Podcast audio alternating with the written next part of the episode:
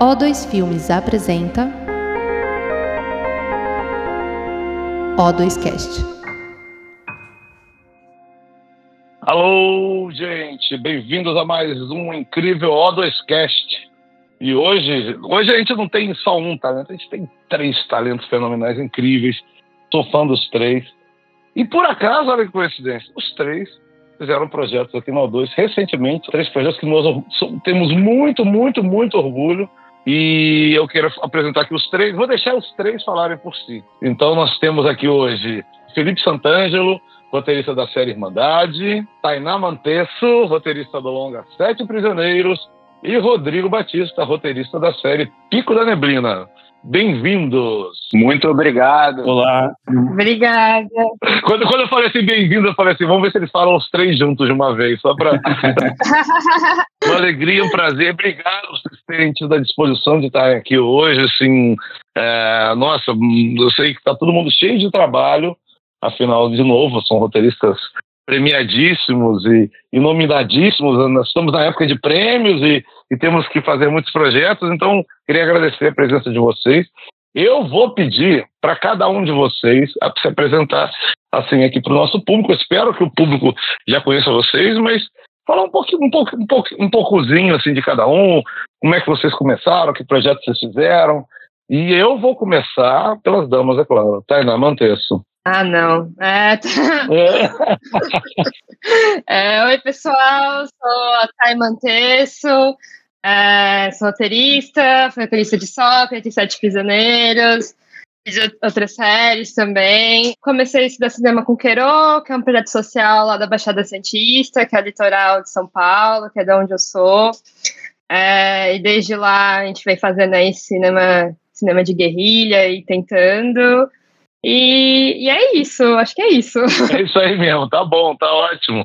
Assim, ela falou ela falou projeto, ela não pode falar que ela deve estar com várias coisas em outras plataformas. Enquanto não lança, a gente não pode falar nada, viu, gente? Então, não pode falar ela, nada, pessoal. É, exatamente, tem que guardar tudo, mas deve ter pelo menos uma meia dúzia guardada. Continuando em ordem alfabética, por favor, Felipe Santangelo. E aí, Bom, eu sou formado pela ECA USP há, um, há, alguns anos, no falecido curso de cinema antes dele se tornar audiovisual. É, minha carreira começou por ali, eu comecei a ir para a área de roteiro que eu sempre curti escrever. É, fiz um curta que foi relativamente bem em festivais, e a partir dele eu migrei do cinema para o teatro totalmente, onde eu fui ser dramaturgo, Trabalhei com teatro de grupo por alguns anos e depois eu voltei para o cinema, em parte graças ao ainda ao meu curta. Um, é, fui chamado pelo Paulinho Caruso, que trabalha aí no O2, que gostava do curta para integrar uma sala de uma série que acabou não indo ao ar. E depois fomos seguimos juntos. Eu conheci o Theo Popovic, que me chamou para o próximo trabalho que eles iam fazer com supervisão do Cal Hamburger, que era o Família Imperial, que foi ao ar. Depois eu me uma série de trabalhos com o Cal, com, com o Theo, que foi o Pedro Bianca, é, que Monstro te Mordeu. E aí integrei o núcleo criativo da Primo Filmes, onde a gente desenvolveu algumas séries, uma delas, criação minha e do Theo, foi ao ar, com um trabalho bem bacana, que é o Feras, por essa época eu fui chamado pelo, pela Carol Alckmin, pelo Pedro, para começar a desenvolver o Irmandade, que ainda nem se chamava Irmandade, mas acabou se tornando a série sobre a qual estamos falando aqui hoje. E aí, desde então, eu tenho feito alguns projetos é, de Netflix, estive na sala do Cidade Invisível, do Ninguém Tá Olhando, e também outras séries que ainda não estrearam. Mas, assim, falando genericamente, acho que foi isso. Esse sou eu. Não, belíssimo você. É, amado na Netflix, eles não querem soltar ele por nada, gente. Ele virou, é, virou amuleto da sorte na Netflix. Eles não cedem pra ninguém. Não emprestam mais pra ninguém, pra gente mais, mas tudo bem. Daqui a pouco a gente dá um jeito. e por último, mas não menos importante, muito longe disso, Rodrigo Batista, por favor. Oi, tudo bom? É, eu sou o Rodrigo Batista, sou roteirista também. Eu é, frequentei a mesma escola do, do Felipe, acho que alguns anos depois. É, fiz, também fiz especialização em roteiro. Uh, fiz o mestrado da, da CAPES Fulbright uh, nos Estados Unidos. Eu morei dois anos em Chicago e fiz um curso de é, escrita dramática para cinema, teatro e TV. Voltei para o Brasil quando eu comecei ali por 2014, 2015, comecei a trabalhar com, de fato, com roteiro.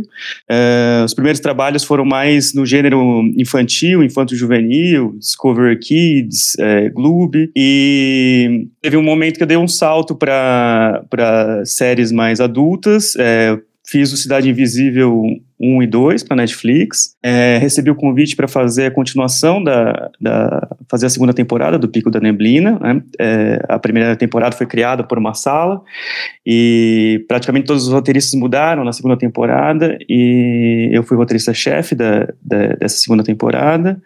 Fiz também o temporada de verão para Netflix. Estou em outra sala agora e é isso. Basicamente é vida de roteirista. Perfeito, perfeito, cara. A vida de roteirista. É isso que a gente vai falar um pouco aqui hoje. Eu, olha, vou ter umas perguntas meio básicas, algumas mais complicadas, porque o público que, é, que ouve o O2Cast é um público amplo. Então tem desde profissionais aí do nome de Fernando Meirelles, André Barata Ribeiro e Paulo Morelli que ouve, a jovens estudantes que vão querendo saber tudo. Então, vou, vou, vou perguntar tudo como se a gente não soubesse nada da vida, tá? Para ajudar para quem não conhece a, os temas. Eu queria fazer a primeira pergunta, assim, já puxando aí o que o Felipe falou, exatamente sobre quando vocês entraram no projeto, é, é, em que ponto é, e como, como é que o trabalho é, evoluiu a partir daí. Eu vou aproveitar que foi o Felipe que citou isso, vou, vou puxar para ele. É, como, como, eu, como eu disse aquela hora, o processo começou com a, uma ponte que a Carol, que a Carol Alckmin, que trabalhava na produção na época, me apresentou para o Pedro para um projeto que acabou não acontecendo, mas a gente gostou do papo e da conversa e ele me chamou para começar a desenvolver o Irmandade, que na verdade era uma espécie de demanda que tinha surgido da, da Netflix a partir de uma matéria de uma matéria e umas rebeliões que estavam acontecendo em cadeias na época e eles queriam uma série sobre o assunto. Então a gente começou com um briefing muito amplo e ainda não era nada certo. Eles pediram pitchings assim e eu e o Pedro começamos a trabalhar num, num five pages, assim, a partir de alguns livros que a gente leu pesquisando o assunto de facções criminosas. E aí a gente foi bolando uma história e, e assim nasceu o primeiro Five Pages, que foi mudando e mudando, inclusive com alguns feedbacks da Netflix já antes mesmo da série aprovada. E aí se tornou o que seria o, o Irmandade. Nessa época se chamava A Facção, mas já tinha a protagonista Cristina e toda a trajetória dela no crime, se tornando advog essa advogada que se tornava uma, uma mulher do, da facção. Mas aí, a partir do momento que a série teve o green light, foi para a sala, foi aí que as coisas realmente começaram a evoluir. E aí a Irmandade se tornou a Irmandade. Foi um trabalho intenso de sala, que teve. A, na sala entrou o Léo Leves, a Mirna, a Iris Junges, a Francine na primeira temporada, o, o Tom Hamburger de assistente. Depois a gente ainda teve um mais roteirista na segunda temporada, mas nessa primeira temporada a gente foi encontrando a série, a gente foi entendendo cada vez mais.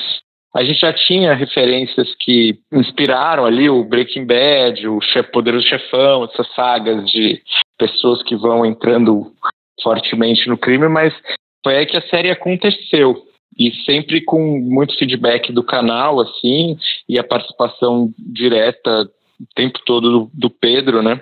Nesse começo, quando a série começou, eu não era o head writer, a série começou sem head writer, eu me tornei ali a partir do primeiro mês, e aí segui assim até a segunda temporada, e depois o Léo Leves dividiu a chefia de roteiro comigo, porque ele teve uma participação muito fundamental na primeira temporada, e na segunda ele era um roteirista é, bem importante, a gente estava totalmente apertado de tempo, e ele tinha uma participação fundamental, e, e subiu, eu pedi para ele virar comigo, e foi, foi isso, foi muito, foi um trabalho sempre muito intenso, sempre com muitas mudanças e a série, por mais que a série tivesse de alguma forma a gente tivesse clareza de onde começava, de onde terminava, clareza temática e tal, cada episódio era muito difícil de, de encontrar.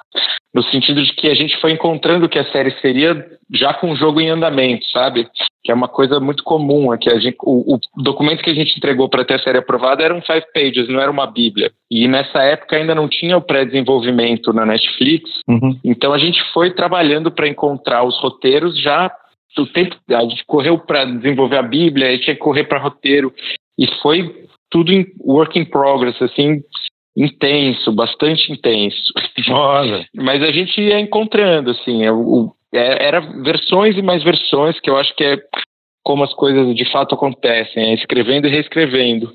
E a gente foi chegando no, no, nesse estilo que a série tem, de um, um, grande evento por episódio, uma curva que não para, é um evento que encadeia no outro, e enfim, a gente chegou no formato, chegou no gênero, chegou no, no tom, a gente foi tudo isso em trabalho de sala. Quanto tempo você, você, se você tiver na cabeça, foi esse trabalho aí de criação desse conceito? Você lembra? A criação do inicial, você diz? Não, até, até virar, até virar mais ou menos é, essa irmandade que a gente conhece hoje em dia? Olha, eu diria que eu comecei.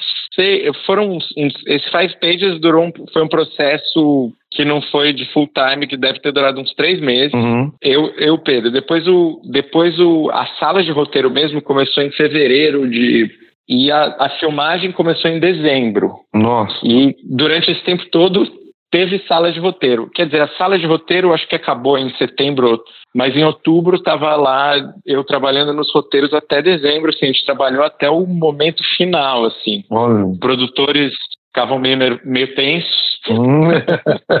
eu, eu, eu, ficava ali escondido na sala do na sala da Carol, quando me viam, falavam, oh, cadê o roteiro? Não sei o que. mas, mas o Pedro, o Pedro conseguia me proteger e ele, ele sempre fazia essa mediação. Ele, ele é um cara muito perfeccionista e queria que fosse até o fim para entregar o melhor possível no melhor no, então a gente usou o máximo de tempo que deu mesmo. Claro que chega uma hora que você está trabalhando com, a, com, o formato, tudo, as cenas já são aquelas, o tamanho é aquele, mas a gente vai foi melhorando até o até os 45 do segundo tempo. Olha só, nossa senhora. Imagino, conheço o Pedro, conheço o Pedro.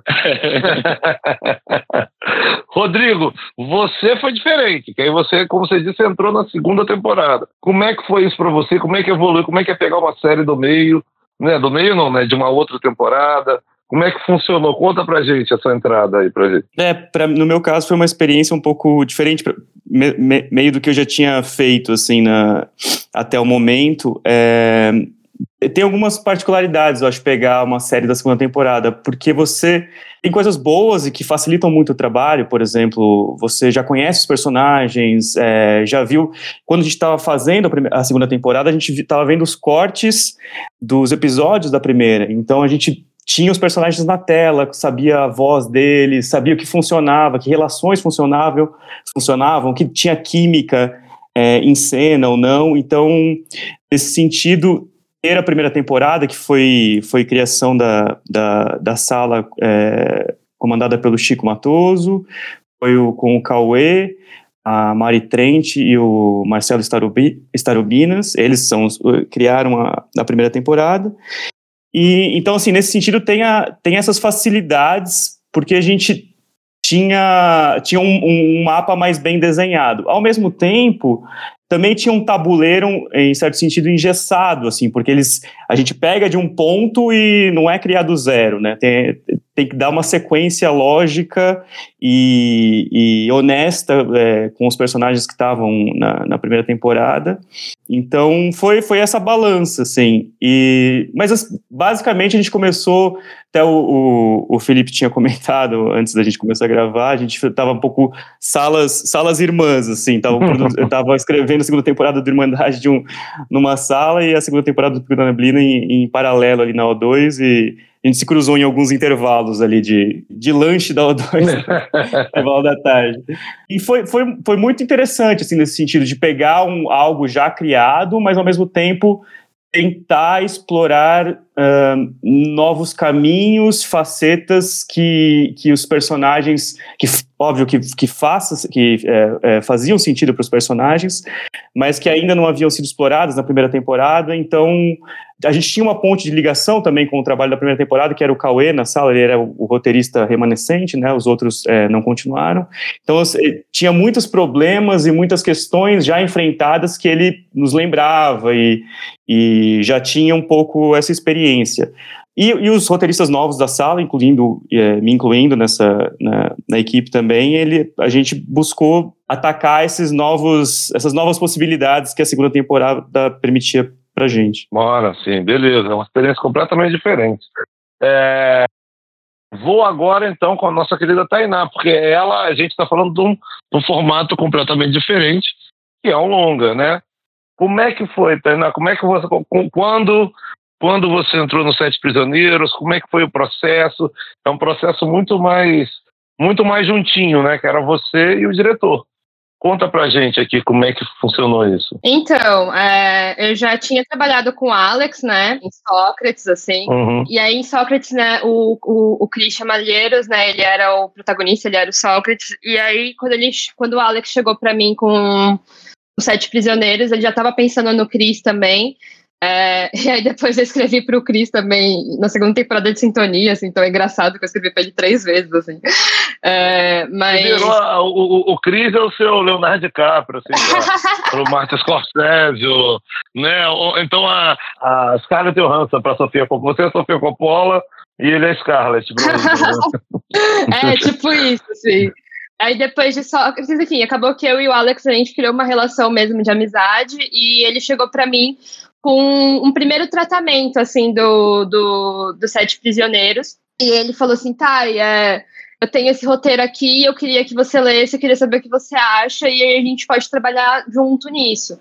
E aí eu tava morando na Baixada na época, vim para São Paulo, assim, ele, ele, ele tava passando uns tempos aqui em São Paulo, a gente escreveu boa parte do filme aqui no Brasil. E aí eu, eu li, assim, o roteiro e quando eu li, assim, me deu uma dor, assim, sabe? Tipo, pegou, assim, no, no, no estômago mesmo, assim. É um, para quem não sabe, é um filme sobre é, escravidão contemporânea, então, assim, é, é, um, é um tema muito denso. É, e eu, eu, eu chorei, assim, tipo, eu chorei, assim, me pegou muito, e eu falei, cara, eu quero escrever isso com você. E aí, foi isso, assim, aí a gente começou a escrever junto, na época, é, fazia um tempo já que eu não estava conseguindo trampo com cinema, né? E como eu não sou herdeiro, eu tive que me virar de outras formas.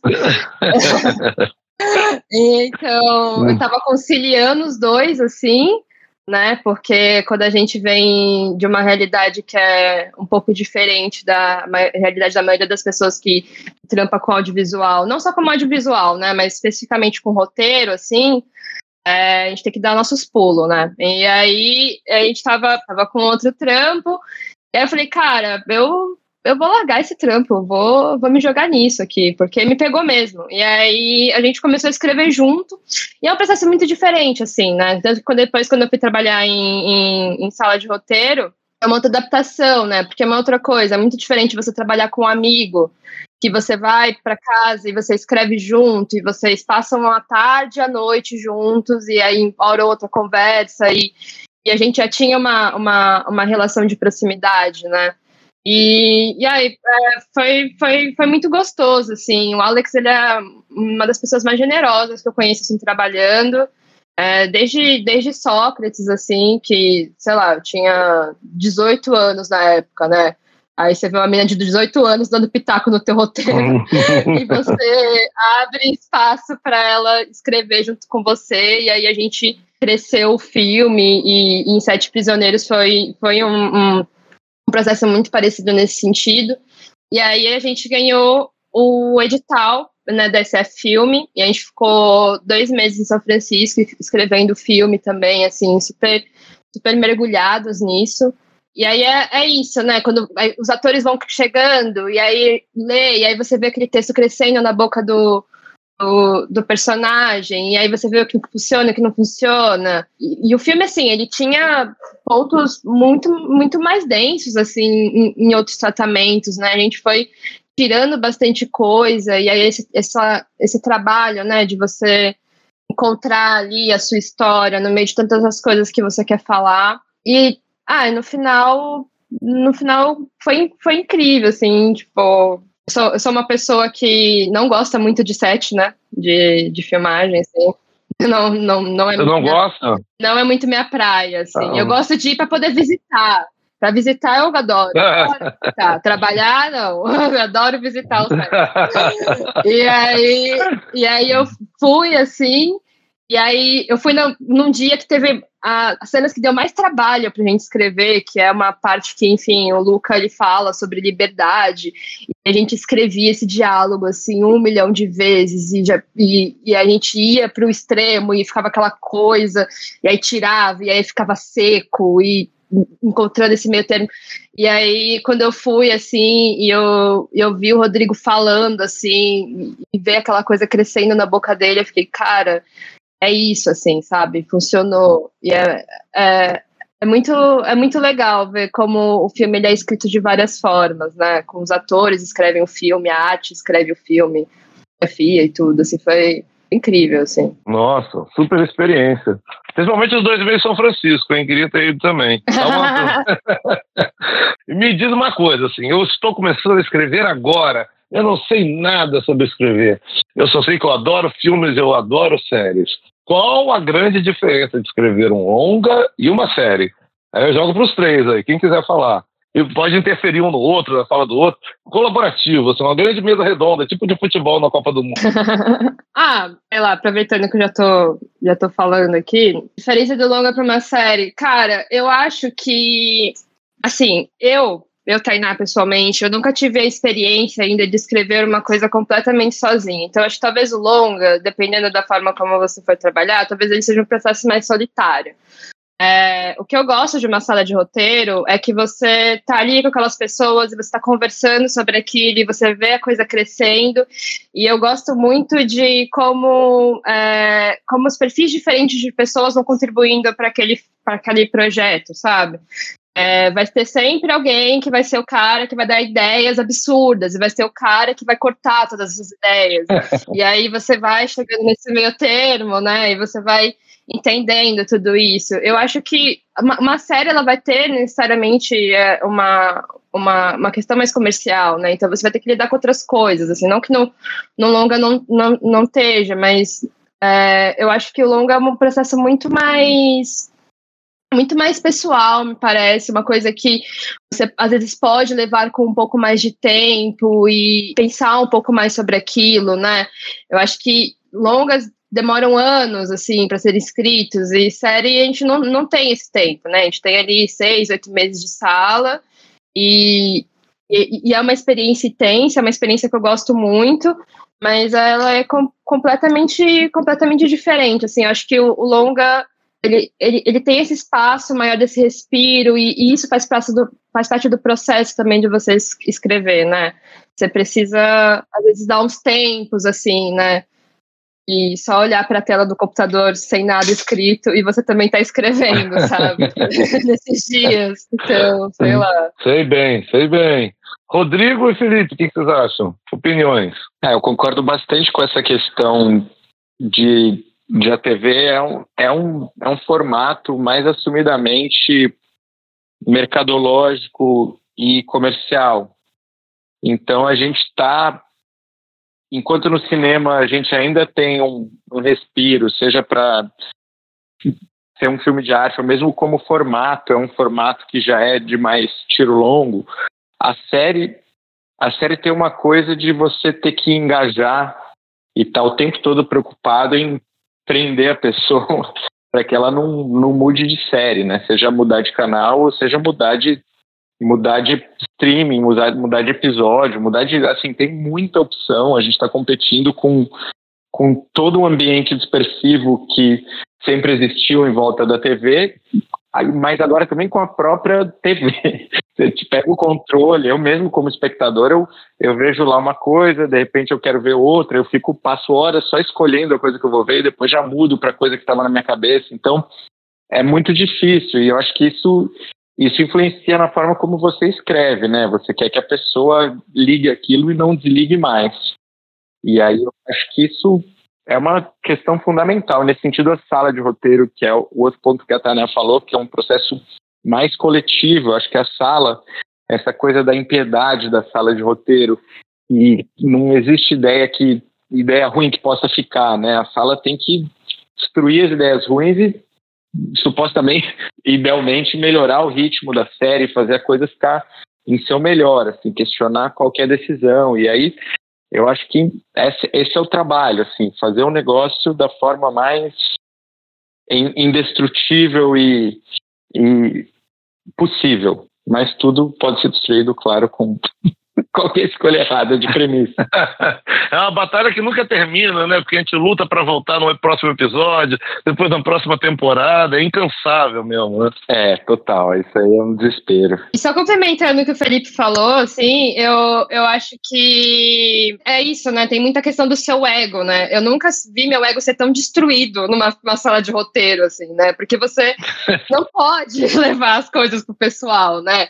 E é, e é esse trabalho. Quando você está escrevendo longa, isso é um pouco mais suave, mas na sala de roteiro, se você dá uma ideia meio merda, vai ser derrubada ali, na hora, assim, na sua frente.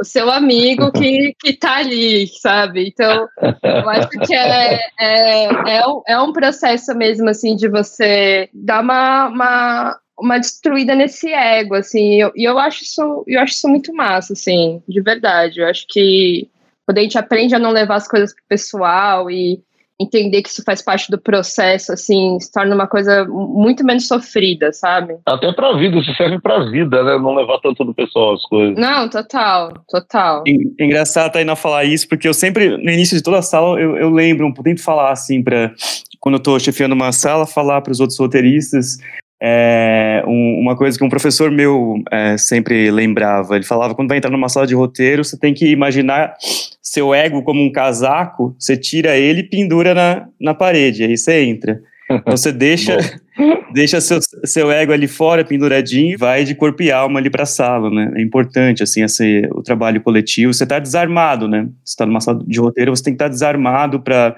tanto não ficar naquela na, na, defensiva das suas ideias e, e, e, jogar o jogo, né? Um pouco essa, essa é lógica. Mas, assim, com relação a, a longa e série, longa eu vejo mais como uma. uma um desafio de, de você manter um, um, um, grande prato girando ali, né? Assim, né, nesse sentido de que é, um, é uma jornada, normalmente. Tudo, tudo depende também, né? Tem longas que são mais. tem várias tramas e tal, não sei o quê, mas é, é, uma engrenagem, né? É, um, é uma corrida ali que você vai. E série tem aquela coisa, acho que eu, eu não lembro, acho que foi é, Shonda Rhimes que fala no, na masterclass dela, assim, é aquela, aquele tipo de, de de premissa que você pensa assim, putz, dá para fazer 400 histórias com isso. Né? E, e aí você está mantendo vários pratos girando ao mesmo tempo, e como aquela história pode ter fôlego para vários episódios e várias temporadas. É, pode ser mais complexo também, um longa pode ser mais complexo que uma série, mas é, é essa coisa do, do, do, do fôlego, né, do, do, do, combustível, da engrenagem que pode ficar ligada por mais tempo, né, tem um pouco dessa, dessa diferença, assim, no, imaginar a série e, e o longa. Entendi, entendi. É, concordo plenamente. Concordo plenamente. E, e, me diz uma coisa, assim, é, a relação com o diretor, como é que muda do longa para a série? No longa você está mais junto do diretor, no, na série menos, como é que é? Como é que, como é, como é que vocês têm trabalhado? Não, assim, eu acho que para mim é diferente, foi diferente essa experiência, assim, porque eu, o, o, Alex, a gente virou amigo, assim, né? É isso, a gente fez Sócrates, fez Sete Prisioneiros e tudo. Então, assim, era uma, uma, uma relação de amizade muito próxima, então era, era outra coisa, né? A gente estava construindo aquilo ali junto, então era um processo, até o processo da escrita mesmo, sabe? É, ele colocava coisas que ele já sabia o que, o que aquilo ali ia significar quando ele estivesse eh, no set, então era outra coisa. E aí, uh, na série, eu, eu nunca tive tanto contato, assim, com, com, com os diretores. Essa última experiência que eu tive agora, é, eu tive um pouco mais de contato, assim. E eu acho que é, é, é, é muito rico no sentido de você tá entendendo ali o, o, o que tem na cabeça daquela pessoa e, e o que, que dá para ser feito, o que, que não dá é, eu acho que, que, são outros processos, assim. Minha experiência do longa foi é uma coisa muito mais próxima. eu acho. Nas séries, às vezes, são vários diretores também, então, sei lá. Entendi. Perfeito, perfeito. Eu trabalhei em diferentes formatos, assim, acho que tanto, tanto série quanto, quanto longa, eu acho que depende mais do diretor e do e da onde está vindo o dinheiro e o processo, assim, porque eu, eu, eu já cheguei a trabalhar com séries que o diretor estava longe e já e já que o diretor não estava nem definido, assim, é que era era sala de roteiro, produtora, canal e o diretor sabe-se lá quando entraria. É, mas já trabalhei também com diretores muito próximos, assim, tanto em longa e, e longa, inclusive também. Tô, no, no, no, momento estou trabalhando em um longa que ainda não tem diretor e, e já tem o já tem o canal. Então eu acho que eu acho que isso varia não de acordo com o formato, mas de acordo com o desejo e a disponibilidade. Mas eu, eu tenho uma preferência pessoal que é o, o diretor estar perto porque eu acho que esse acordo, esse, esse desejo do diretor de estar junto e de ter um engajamento mesmo e ter um conhecimento da obra e uma proximidade com o trabalho do roteirista, eu acho fundamental para a qualidade, para o entendimento do que vem depois, porque já aconteceu de, sei lá, às vezes você escreve uma coisa, quando você vê lá na frente processos que são mais desarticulados com o diretor, que vai entrar um diretor que você nem conversou, de repente tem umas intenções todas estranhas, o episódio vai para lugares que você não imaginava muito e não, não no bom sentido. E eu acho que quando o diretor está mais próximo do trabalho criativo, ele entende as intenções. Ele, você conversa com ele e você também é capaz de adaptar a obra de acordo com as boas sugestões. Sei lá, no, o Irmandade é um exemplo disso, tanto pelo Pedro, que fica o tempo todo, quanto pelos diretores que entram e que depois ficam ligando, fala, cara, tive uma ideia aqui, tipo, e você adapta. O processo, acho que o processo enriquece e é meio que bom para todo mundo, sabe? Entendi, entendi, ótimo. Rodrigo, Rodrigo, tem opiniões sobre isso? É, eu, eu é, tudo, tudo, depende, assim, né? Depende do projeto, como o Felipe estava falando também. É, é, sempre importante ter uma relação é, próxima e, e, e, honesta com, com a direção, né, por, por, questões óbvias, assim, de, de, quem vai executar aquele roteiro é o diretor, a diretora. É, eu acho que o, que eu consigo da minha experiência trabalhando tanto em desenvolver, desenvolvendo projetos de, de longa ou, e trabalhando em série é que eu consigo enxergar mais facilmente um diretor é, tomando conta de um projeto de longa, assim, eu consigo tentando falar no, no, no mais claro, matando no peito e levando levando o projeto é, para frente. E eu acho que numa série é, no, no, pico, na segunda temporada, é, a gente teve a direção geral do, do Kiko, e ele teve muito presente na sala, foi uma, uma parceria incrível. Mas acho que a diferença de uma série é que ela é, é um, é um bicho um pouco mais complexo. Pelo tamanho mesmo, assim, se for ver o Pico da Neblina, são 10 episódios de uma hora, então são cinco longas, talvez mais. É, então é um bicho meio gigantesco, assim, que é, requer mais colaboração mesmo tanto do ponto de vista, óbvio, você tem mais diretores ali, é, é muito necessário uma certa generosidade, assim, acho de todos os lados, assim, sabe? Pelo tamanho das coisas, pelo, é, pela quantidade de dramaturgia que está envolvida, né? Então, eu consigo enxergar, assim, dos trabalhos que eu fiz, um, um diretor num longa, assim, sabe? Pegando, tocando e matando e, e, e, mudando o roteiro, se for preciso.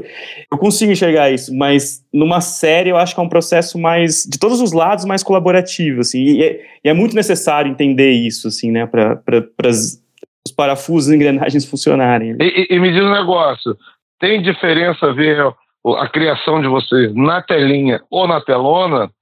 E Vou perguntar, qual o preferido de vocês? Quero saber. Se tem um preferido, também pode não ter, que nem filho, a gente ama os dois, mas tem que perguntar. eu, eu me sinto mais confortável criando série, porque eu, é o que eu me acostumei a trabalhar, assim, eu, eu tenho mais método, tenho mais segurança, tenho mais experiência. Mas ao mesmo tempo, eu diria que hoje em dia eu prefiro, eu tenho preferido muito assistir filme, porque acaba. Não aguento mais essas coisas que não acabam e que você fica preso por horas. Então, sei lá, eu fosse para soltar do, do barranco, eu soltaria as séries e ficaria com os filmes, que são mais importantes na minha vida. Vamos lá, Rodrigo, então. Rodrigo, então. É, eu, eu, tive uma experiência de ver é, é, roteiros meus no cinema de, de curtas meus produzidos e é, eu, eu, acho que tem uma diferença, uma diferença para mim, a diferença básica é, é, a rivalidade das telas, a pequena tela do celular. Toda vez que eu fico tô trabalhando numa série, eu fico pensando assim, é, como é que a pessoa que está assistindo no sofá não vai olhar para o celular? o cinema, pelo menos, a, a, tem, tem, uma regra que o, o, o a educação fala para você não, não olhar para o celular dentro do cinema. Mas em casa, você está no sofá, assim, você fica pensando, cara, como é que como é que nessa cena aqui eu vou fazer a pessoa não olhar pro, pro Instagram dela, pro, pro Twitter? Tem, a gente tem, eu acho que tem uma. Quando a gente fala em série, assim, tem uma rivalidade ali com, com, com a tela do celular que tá numa constante batalha ali. Então tem essa, tem essa diferença. Eu acho que fica, fica uma tensão maior com, com a dramaturgia da, da série. Eu, eu confesso que eu sinto vergonha de olhar no celular. Quando eu tô vendo qualquer coisa em casa, eu fico, caramba, o pessoal trabalhou tanto nisso. Vou olhar o celular? Não, não consigo. Tá, me diz, você. Cara, é, eu acho que eu, eu compartilho da, da opinião dos meninos, assim, eu para mim, cinema tem uma, uma, uma, coisa especial, assim, sabe? Porque é isso, quando, quando a gente começou, quando eu tava fazendo Quero, né, e tudo, é, a gente produzia curtas. Os próprios adolescentes produziam cur dois curtas por ano, né? Na minha época era assim, agora eu não sei muito como é que tá. E, cara, e aí eles faziam essa estreia no cinema. E aí eu lembro da primeira vez que eu vi uma coisa minha numa tela grande, assim, sabe?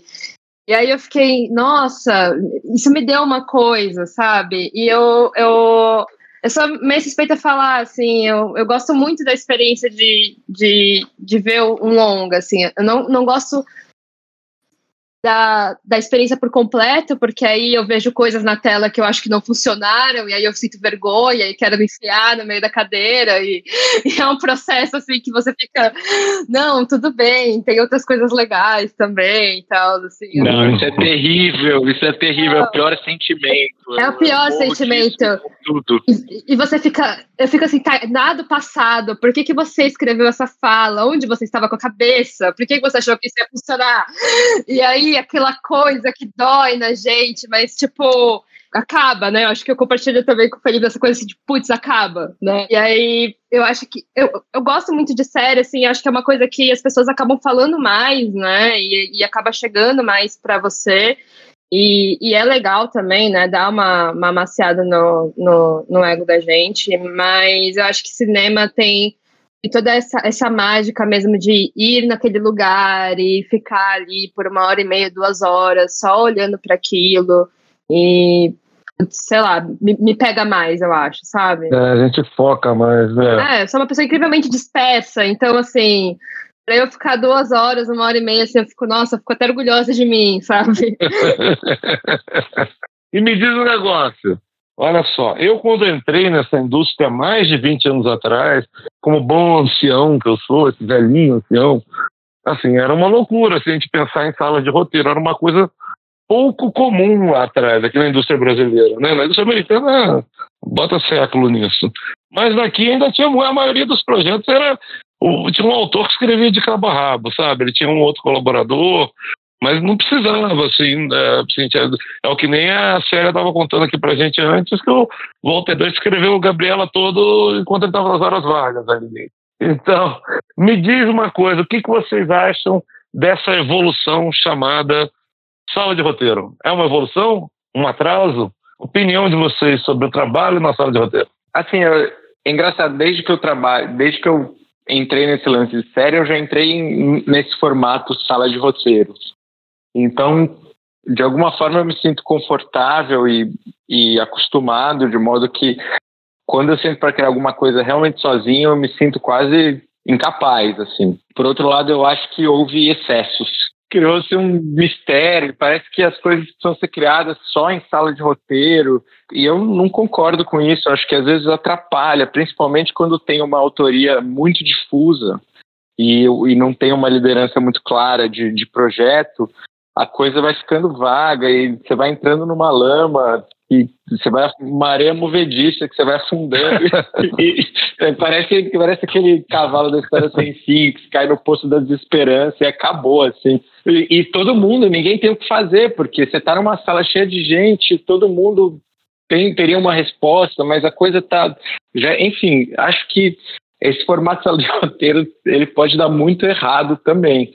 Então, eu, para mim, a solução é trabalhar em duplas ou trios, assim, com uma liderança definida ou, ou uma dupla criativa, como, como eu gosto muito de trabalhar. E, e é assim, é isso. Eu acho que não, a gente não precisa de salas grandes, inclusive elas salas muito grandes atrapalham, exatamente por aquela coisa que a gente estava falando no começo do, do ego. Todo, todo mundo tem muita opinião, muita crítica, muita autocrítica e tem um tem limite para coisa conseguir ser levantada, é muito bom que, que, a, que você vá matando as, as más ideias, mas chega uma hora que você começa a matar tanto que a coisa não, não sobe. Então eu acho que tem que ser, o formato de sala tem que ser enxuto, tem que ser, é, sei lá, duas, três pessoas, é o, é o que eu tenho gostado de trabalhar atualmente. Olha, que legal, legal. Boa, boa, boa, bom pitaco. Eu, eu sempre já discuti com, algumas, com alguns colegas roteiristas e sempre que, que, que surge essa discussão, eu, eu fico, a gente vem aquele. Os americanos criaram o formato de sala também, né? 70 anos por algum motivo, né? É, e chegaram nesse formato, assim, por, por algum motivo. Não foi algo inventado do, do nada, assim, né? Foi provavelmente foi tentativa e erro e esse formato é, deu certo. Eu acho que assim que, ele, que é muito bom quando as coisas estão se somando. As coisas se somam ali, tem, é, o potencial é, é, é, enorme mesmo, como a, a Tainá e o Felipe estavam falando também. Pela soma, a soma das criatividades, da, de visões de mundo diferente, isso é muito difícil numa, numa, numa obra que você está ali sozinho, né?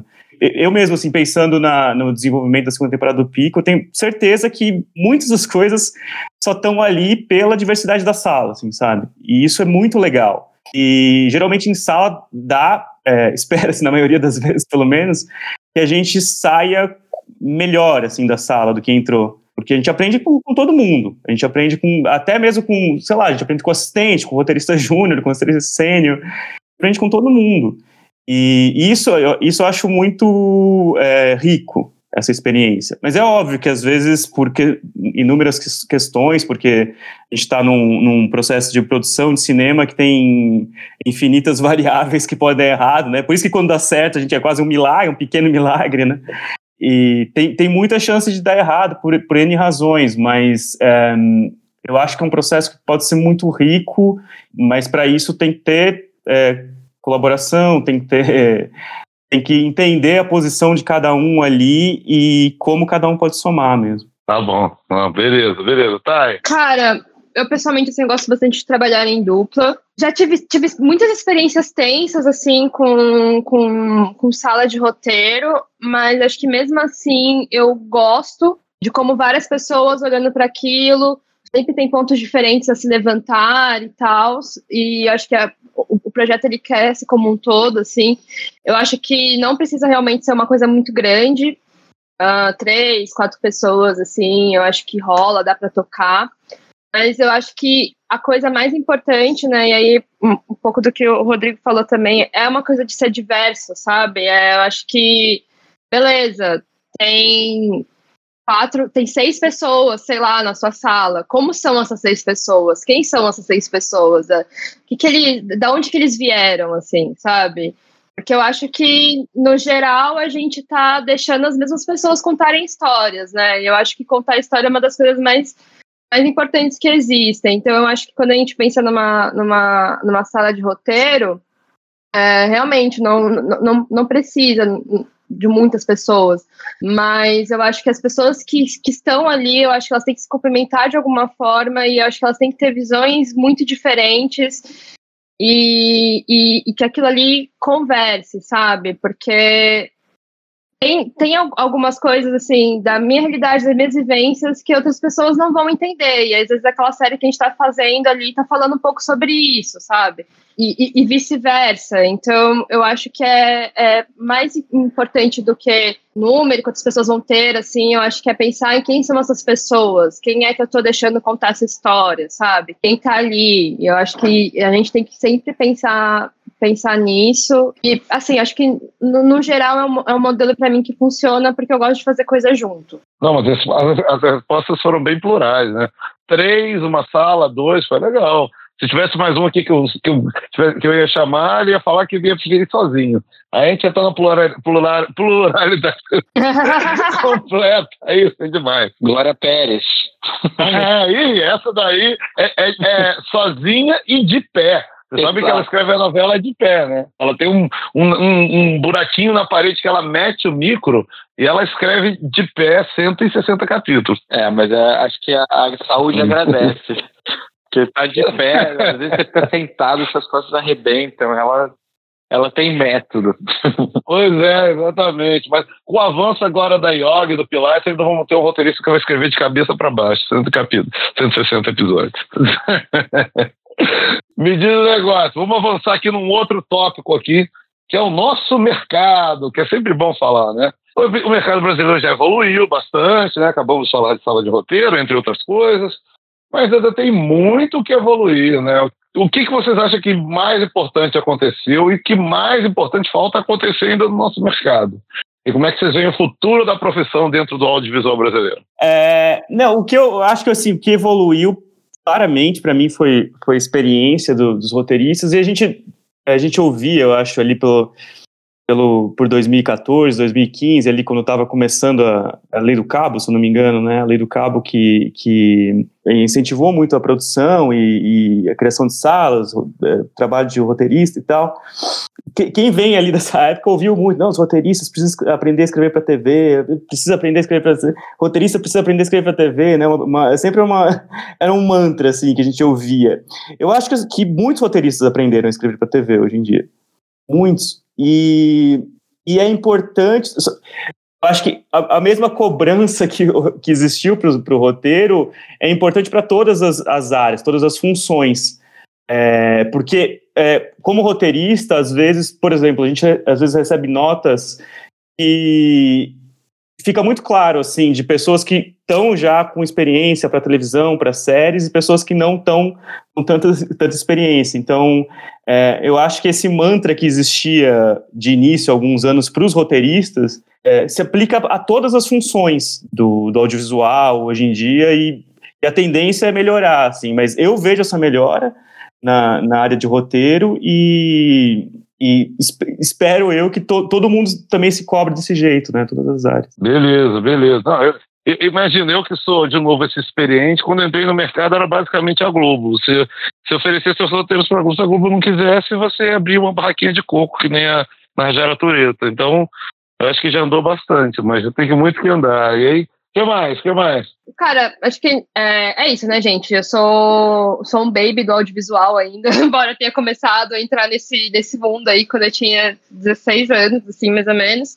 É, mas é isso, assim, em todo esse tempo roteiro era muito uma parte de, ah, né, tem o roteiro, e aí a gente faz o roteiro, e aí agora com essa coisa de, não, a gente tem esses, esses, esses canais, tem essas, essa demanda, a gente que se profissionalizar, sabe, nesse sentido. Então, eu acho que tá se falando muito mais sobre isso, e, e, e eu acho que a, a, as coisas estão rolando bastante nesse sentido, assim, sabe? E, sei lá, olhando até é, no reflexo do, do, do próprio Quero, assim, sabe? Que é instituto. Agora, é, eles querem eles querem pensar mais roteiro com jovens, assim, sabe? E, e, isso é muito legal, porque é uma coisa que quando eu estava estudando não rolava tanto, né? E aí a gente teve produções brasileiras muito famosas e, e, e a coisa crescendo e peraí, então, então, então vamos, vamos pensar um pouco mais nisso da questão do roteiro, sabe? acho que é uma coisa que está tá crescendo muito e, e, e, eu acho que é isso, a tendência é, é melhorar, assim, sabe? Perfeito, perfeito. Sobrou agora nosso querido Felipe. Olha, eu, eu concordo, eu, eu, eu, gostei muito da, da lembrança que o Rodrigo fez, dessa, desse, daquele momento lá do Não Existem Roteiristas do Brasil e, e como isso, de alguma forma, foi apontado exclusivamente para os roteiristas e não para o resto da cadeia, de, de diretores a, a executivos e dos próprios canais. Os canais tinham setores muito pouco profissionais, assim, é, era muito difícil o entendimento mesmo, porque são pessoas falando línguas muito diferentes e, e aí as expectativas ficam estranhas e a, e a coisa não, não vai. As, as pessoas têm dificuldade de caminhar juntos, assim. Então eu acho achei uma colocação muito boa, assim. E aí acrescento um desejo de melhoria da. Porque você bem lembrou esse momento Globo, que ele de alguma forma ele significava, apesar de só ter a Globo, ele de alguma forma significava por outro lado uma condição profissional, trabalhista mais recompensante, assim, era, era é, é, sinto que roteiristas eram mais bem tratados, assim, e, e hoje em dia eu sinto que tem um movimento de precarização em, em todas as áreas de trabalho, na verdade, é uma uberização generalizada, e isso pode acontecer, isso tende a acontecer com o roteiro, e eu acho que uma, uma possível melhora para o mundo é uma melhora que, que a gente tenha condições profissionais melhores e condições trabalhistas que a gente possa trabalhar, descansar, que a gente consiga trabalhar com um trabalho por vez, enfim, sonhos que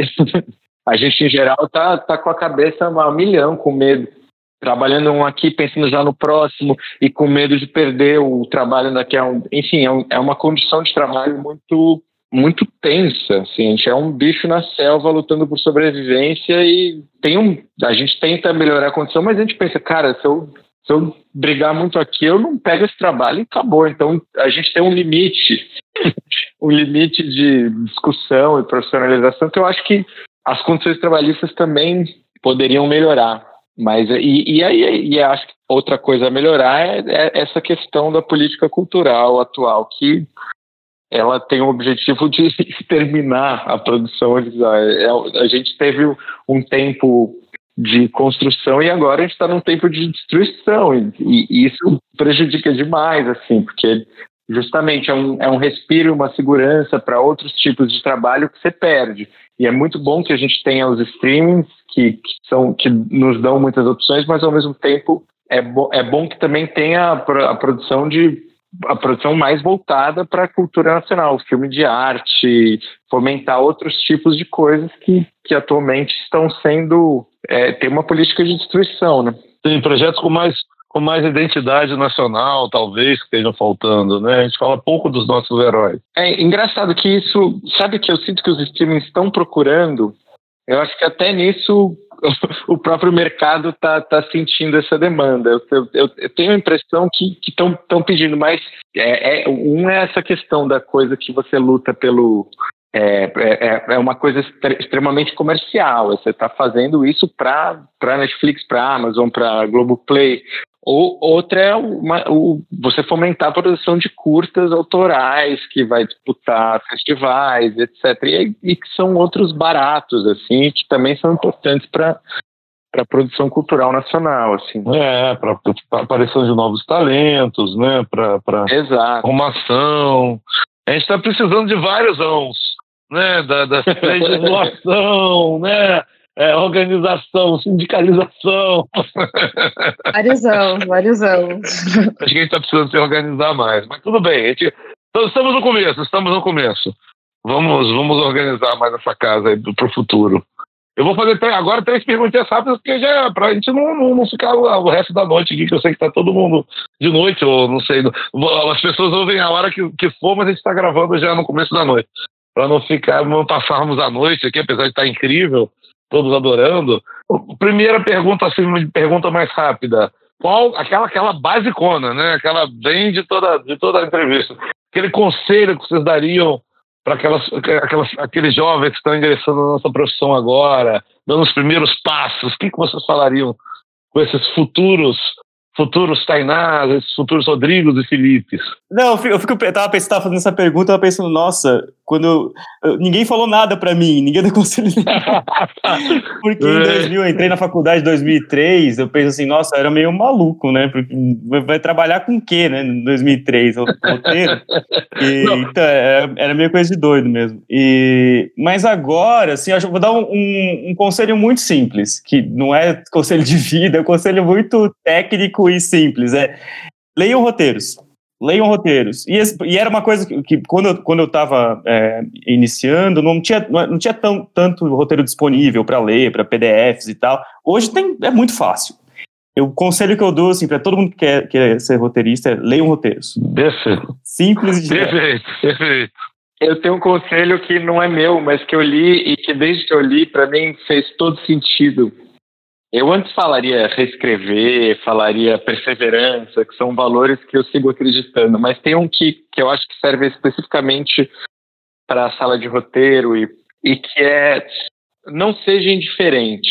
Faça diferença na, na sala e no seu trabalho, de modo que no dia que você tiver que faltar, ou tiver em casa escrevendo o roteiro e a sala tiver, a sala sinta falta de você.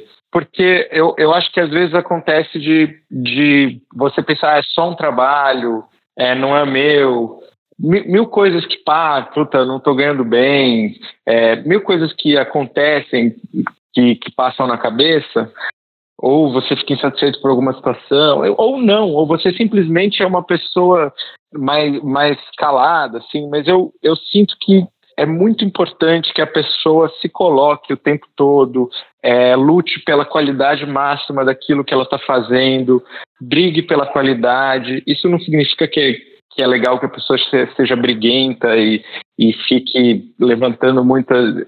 É, é mais uma questão de atitude em sala, não, de assumir a responsabilidade do que você está fazendo, de prestar atenção, de, de se colocar, de entender o que está acontecendo e, e, e, melhorar aquilo, melhorar aquela ideia no, no, máximo. Enfim, eu acho que isso é a coisa mais importante assim do, do roteirista, porque a gente sabe que um trabalho não é só um trabalho. O trabalho ele leva para o outro, né?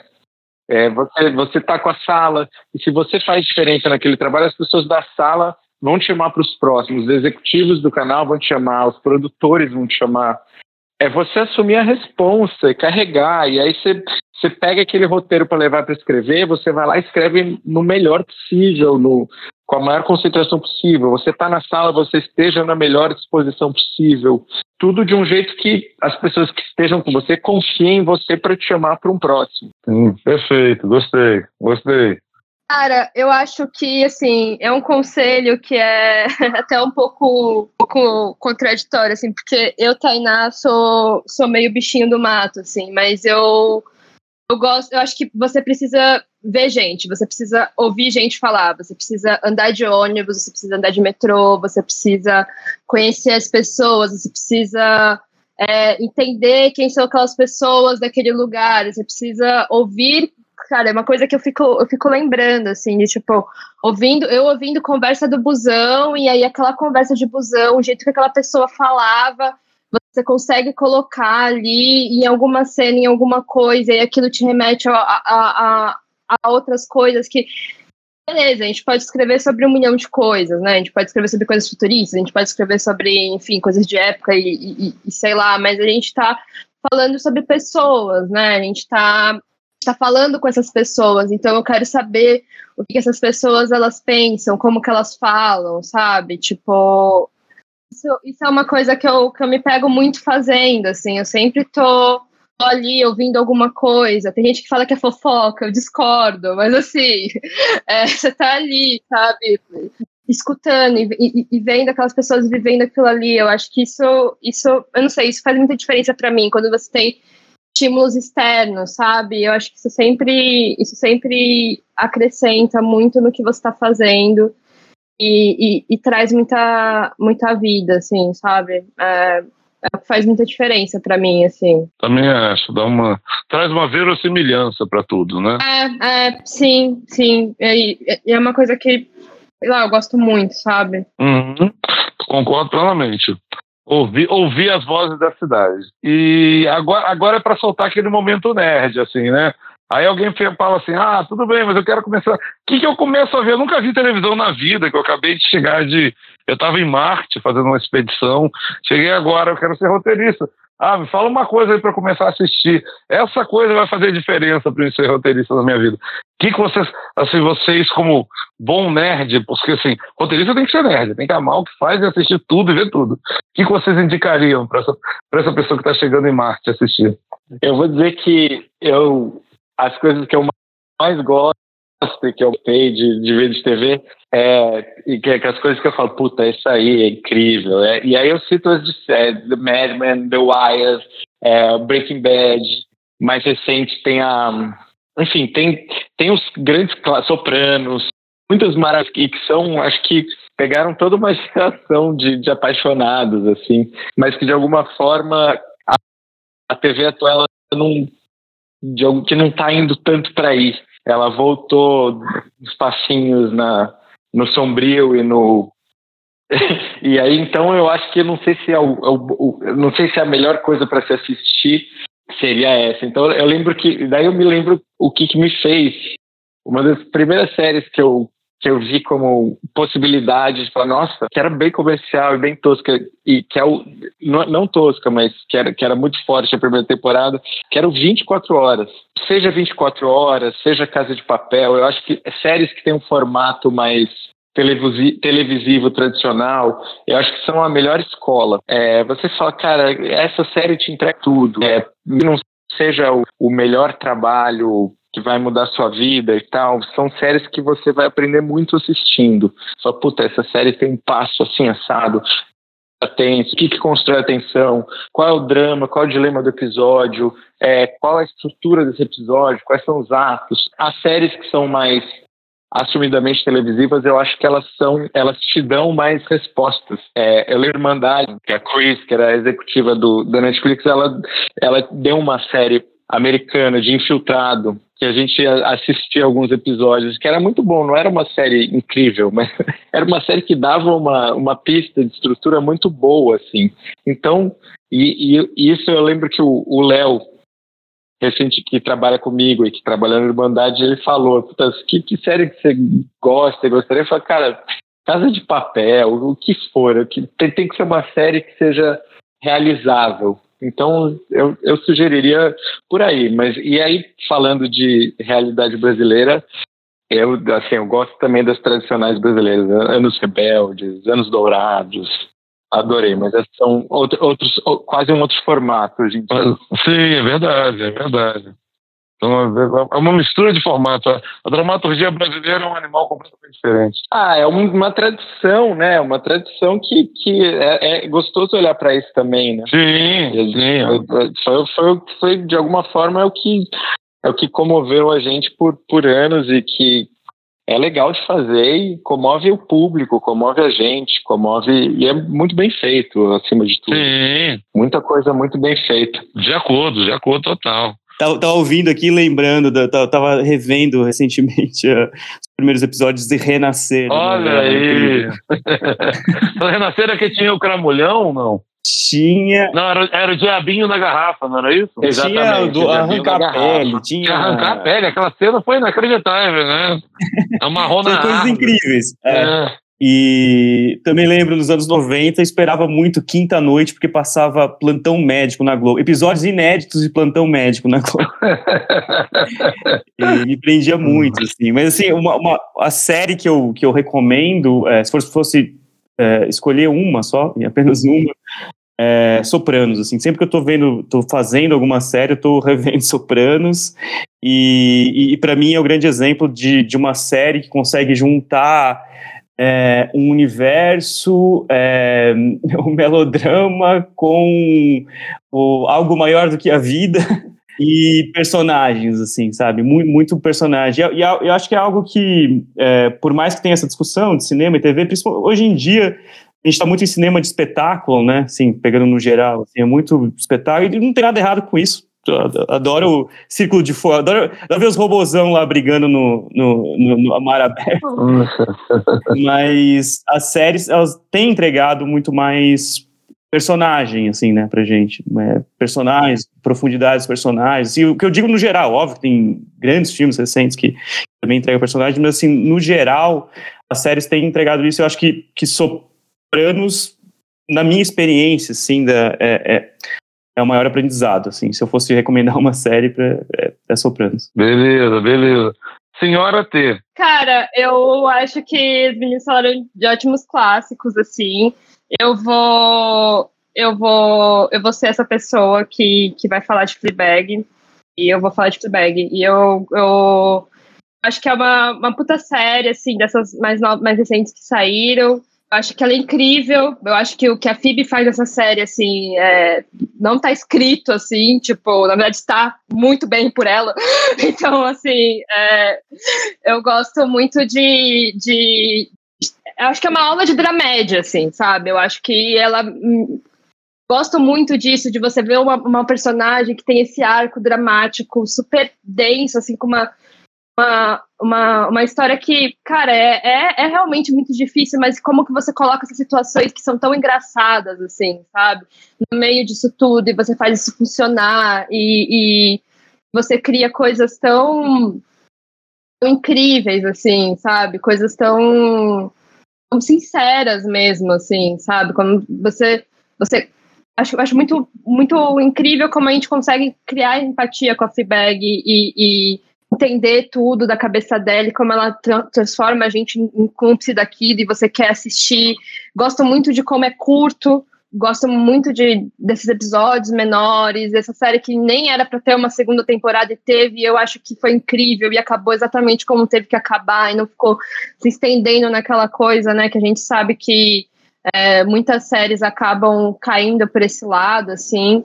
Sei lá, uma outra recente, assim, que eu assisti, que eu achei muito, muito, muito incrível mesmo, foi Ruptura. É, eu achei muito muito, muito legal, assim, eu, eu, eu, eu gosto de como é trabalhado o humor nessa série, assim, sabe? Que é uma série super corporativa e naquele ambiente, mesmo assim, tem, tem cenas engraçadas, mas eu acho que, cara, eu acho que Bag, assim, é uma. É, é, é, acho que é a melhor série que eu, eu vi, assim, atualmente, e eu recomendo de olhos fechados, assim, sabe? De acordo, adoro todas que foram citadas aqui, concordo com tudo que vocês disseram. Ô, Gustavo, sabe que você falou que todo roteirista é, é um nerd que fica gostando de série, essa é uma, é uma grande verdade, a gente fica todo, todo dur, assim, assiste uma coisa boa e fica apaixonado, e eu vi tanto o Rodrigo quanto a Tainá falando, eu que minha vontade era de começar a papear sobre episódios, sobre, puta,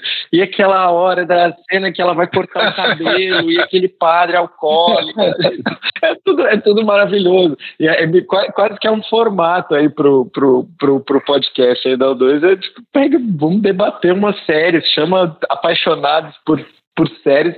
Cada dia, um, cada dia uma, porque assim, são muitos amores, né? A gente é poligâmico no amor a séries, e, tipo, tem, tem cada coisa que formou a gente, que do site de Friends pro, pro muito amor. Curb Your Enthusiasm, assim, é, é muito é, é, muito amor, assim, por grandes personagens, grandes, pela estrutura. E se a gente fica batendo papo sobre estrutura, dá, assim, tem muitas lições cada uma dessas, né? Concordo. Já já está lançado então o O2Cast séries, torcendo aqui para a série aprovar para as próximas edições. A gente faz uma mesa redonda de séries aqui em breve começando por, por Fleabag, Sopranos e, e, e, e, qual era do Felipe mesmo? Eu esqueci, era... Eu fui libriano, falei várias. The Wire é minha favorita, mas eu poderia falar Atlanta. Poderia... Vamos, vamos, vamos, vamos trabalhar nisso, nessa ideia para o futuro, em breve, em breve. Queria agradecer muito, né, dessas cabecinhas aqui que a gente conheceu um pouco mais. Saem todas essas séries aí que, que, que que nos deliciam tanto aí nas nossas horas vagas e até nos horários de trabalho, que a gente dá aquela olhadinha no celular ali durante a reunião, para não perder aquele episódio. Então, queria agradecer muito eles. É daí que vem essas ideias todas que amamos tanto. Obrigado, tá? Obrigado, Felipe. Obrigado, Rodrigo. Vocês voltem aqui mais, que a gente continue encontrando muito mais e, se possível, presencialmente, lá no O2. Ô, Gustavo, muito obrigado. Você é muito bom nessa mediação, cara. Você foi feito para isso. obrigado. Aí fechou com chave de ouro, cara. Aí vou até, vou até comemorar ali na rua agora. Obrigado. Na próxima a gente faz ao vivo e vai comemorar junto, tomar uma cerveja. A, a verdade é que o brilhantismo todo vem dos entrevistados. Eu tô pra mole, entendeu? Eu só fico aqui passando a bola aqui. Eu finge que sou que sou o camisa 10, mas na verdade sou aquele cabeça de área. muito obrigada, foi muito legal, gente, falar com vocês, assim, ouvir experiências. Gustavo, muito obrigada, de verdade. É, mediação incrível, você aceitando isso ou não. mas... Eu aceito, eu aceito, eu aceito. Vindo de vocês, eu aceito. E fica aí pra Célia, né? Vamos falar de Fleabag, vamos falar de Soprano, vamos falar de todas as coisas. É, mas muito obrigada, pessoal. Foi, foi muito massa. Espero que vocês tenham curtido também.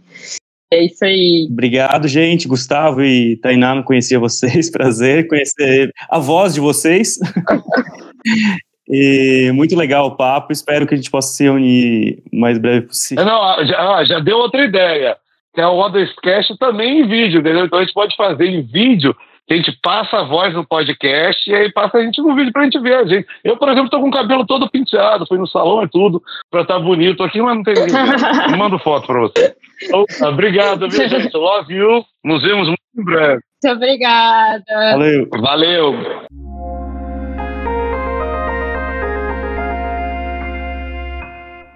Esse foi o O2Cast, com episódios publicados semanalmente. Siga a O2 nas redes sociais para saber mais. Até a próxima!